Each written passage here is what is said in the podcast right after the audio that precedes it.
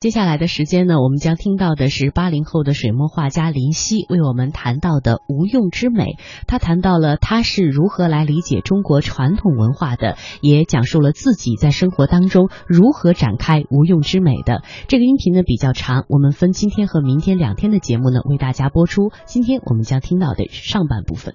我叫林夕，双木林，晨曦的曦。嗯，总的来说，我介绍自己的时候呢，我会说我是一个手艺人，因为我是画画的，以及呢，我是个手艺人的老师，嗯，以及呢，我是一个妈妈，我非常爱我的儿子，而且他教给我很多。我想这三个题目，这三个词非常准确的能够形容我的状态。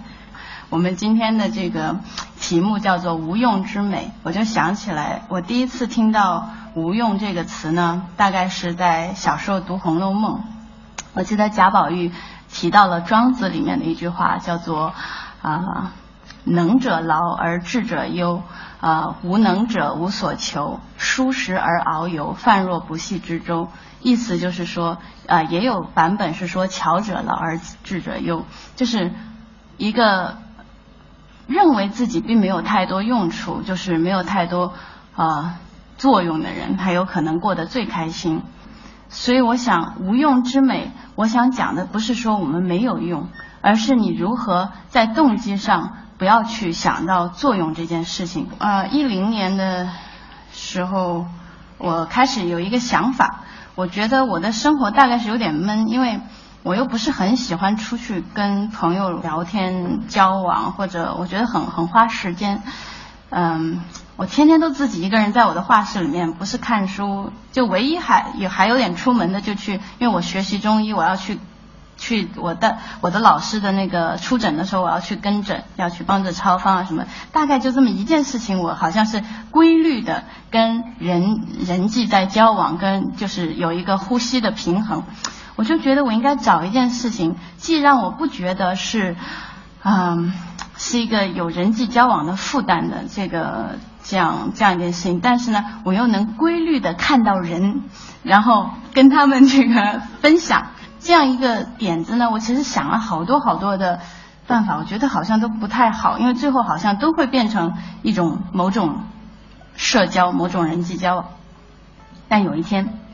我突然。想说，怎么样才能够每到中秋的时候有人跟我一起吃月饼看菊花，然后每到春节的时候有人跟我一起这个写春联儿或者或者听昆曲什么的，就这些我觉得好玩的事情，怎么样才才能找到志同道合的人呢？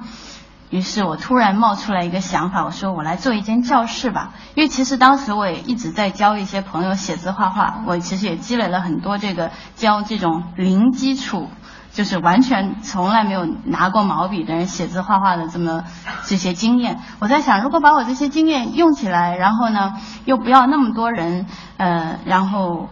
大家一起写字、画画、读书、喝茶、吃点心，该是多么愉快的一件事情啊！我都记得那个下午，坐在我的书桌前，想到这件事情的时候，就嘿嘿笑出来。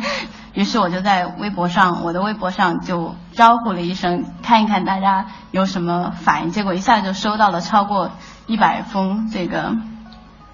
求学的邮件。我常常被问这间教室跟别的教室或者别的学书法、学绘画的地方有什么不一样。我想，大概最不一样的地方就是思路吧。觉得他要知道，他不是来得益于一门艺技术或者一门手艺的长进这么简单的事情。他其实是要是要用一个非功利但是又扎实精进的态度来学会跟古人、跟我们的历史沟通，学会这个能跟古人精神往来，但是又有一双这个能够创造当代意义的手。因为我们学习传统，无外乎就是为了能够创造今天，而不是成为一个古人。因为我们无法成为古人。在我们的课程开每次课程开始的时候，我们会先静坐，大概意思其实不是因为静坐很特别，而是因为在东汉的时候，啊，蔡文姬的爸爸蔡邕写了书法史上很重要的一个文一段小文章，叫《笔论》。他说呢，